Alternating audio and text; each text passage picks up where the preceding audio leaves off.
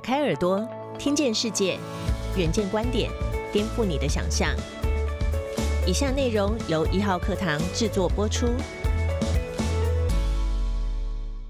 智慧城市风行多年，人们早已习惯搭公车前先看数位站牌，去医院看诊先网络挂号，或上网查询公家机关的各式申请表单。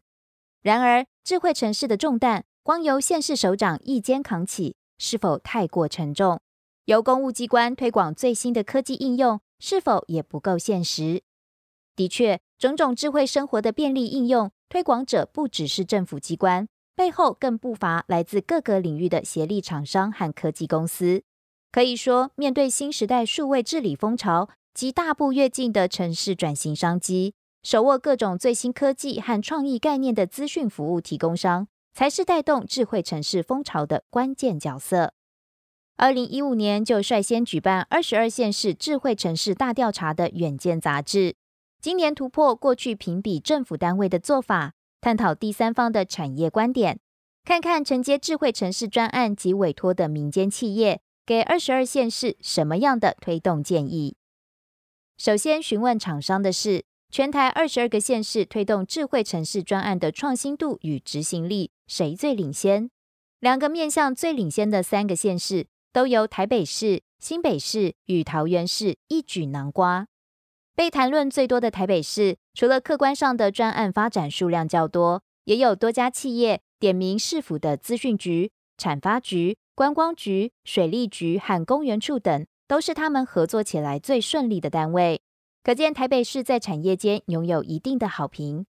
一家承办厂商表示，承办智慧城市专案十年来，台北市都发局是合作最顺利的单位。不仅专案规划及时间掌握良好，人员与资金也有足够的支持。新北市同样获得过半厂商好评，其中两家承接交通局不同专案的企业，对于新北市交通局承办者的专业素养表达高度认同。除了县市整体以外，着眼于局处，包括新竹市消防局、台中市资讯局、云林县环保局、台南市都发局、花莲县教育局等，都有合作厂商提出好评。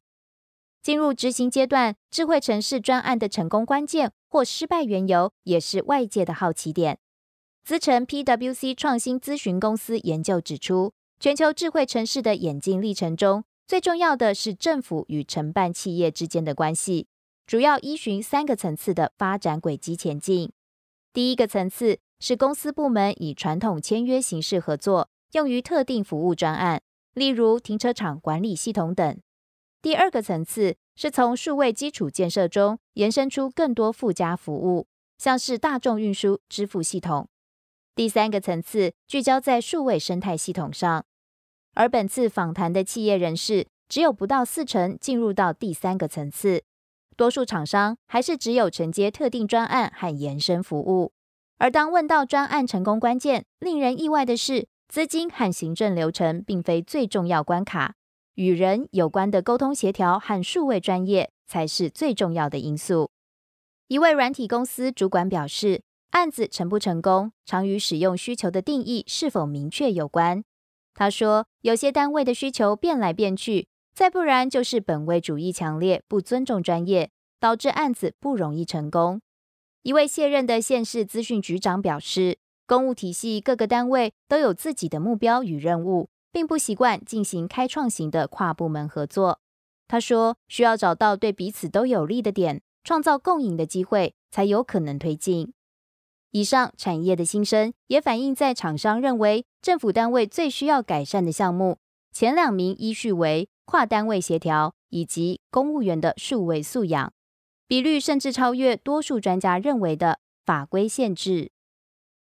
展望未来，智慧城市的发展始终来自于两大动能：新科技的崛起与城市治理的需求。纵观科技应用的发展，几项大趋势，例如五 G、区块链、电动车、资讯安全、云端运算和大数据分析等，不是已经落地，就是即将到来。迫使政府与企业不得不快速跟进。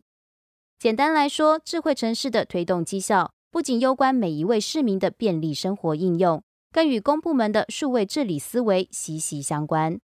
仔细探究，资讯安全与数据管理应该是未来两大核心议题。目前，中央政府积极筹办的数位发展部，正是对应这些趋势的新形态治理机关。